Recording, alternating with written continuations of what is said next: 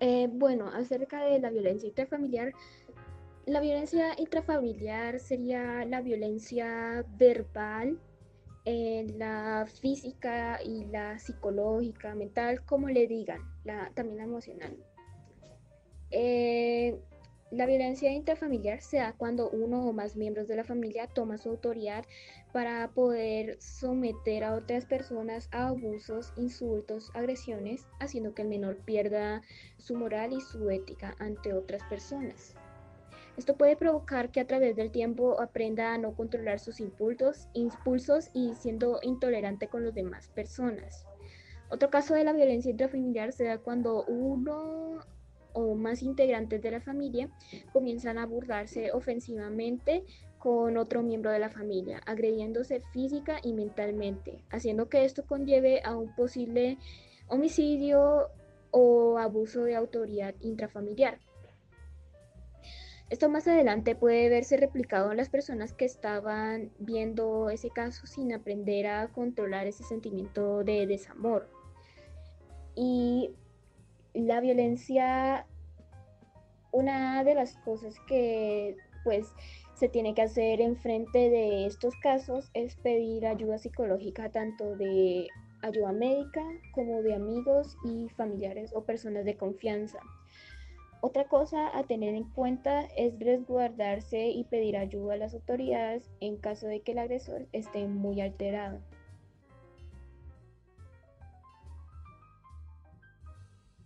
Acerca de la noticia fue el 2020, hace 12 meses o algo así, que los reportes de la violencia intrafamiliar, pues durante la cuarentena, aislamiento, pandemia, como le digan, pues es, aumentó y pues incrementó en un 175%, pues de acuerdo del informe Observatorio Colombiano eh, de las mujeres. Teniendo en cuenta pues las llamadas hechas en la, a, la línea, a la línea 155 habilitada por el gobierno nacional para brindar compañía y atención a las mujeres del país en estos casos. Eh, es, bueno, las cifras indican entre el 25 de marzo y el 7 de mayo se registraron más de 4.300 llamadas. Como dije, ya es como por ahí hace 12 meses o más.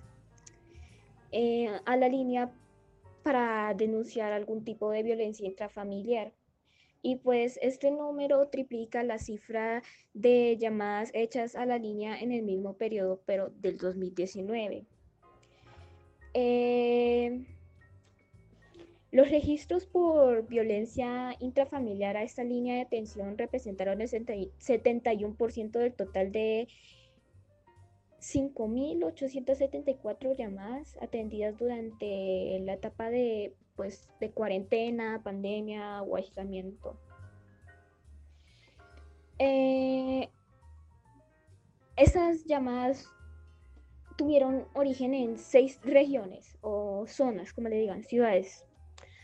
Entonces, en este caso estará Bogotá, eh, Antioquia, Valle del Cauca, Cundinamarca, Atlántico y Santander. Esto más o menos en Bogotá es el 37%, Antioquia el 12%, eh, Valle del Cauca el 9%, Cundinamarca el 7%, eh, Atlántico el 5% y Santander pues 4%. El mayor incremento en las solicitudes de orientación se dio en Sucre, Cesar, Chocó, Casanare, Magdalena, Atlántico y Antioquia.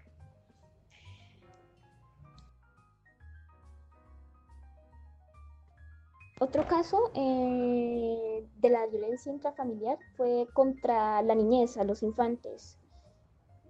Eh, fue la fecha de 25 de marzo y el 7 de mayo de 2020, donde se recibieron 12.877 solicitudes asociadas a casos de violencias, expresando un aumento de 3.384 llamadas. Respecto a la opinión, en que le temo la violencia, cualquier violencia, sea a los infantes, a las mujeres, a los hombres, eh, simplemente cualquier violencia que eh, afecte la integridad de, pues, humana o pues también los animales que estos cuentan es mala moralmente de cualquier ámbito. Entonces, pues lo mejor que uno puede hacer es aprender sobre estos casos, eh, poder investigar un poco más, esto eh, también ayudar a ciertas personas, pues conocidos, si, si esto es alguien cercano, eh, y poder evitar que llegue a un caso un poco más máximo como lo que serían los homicidios.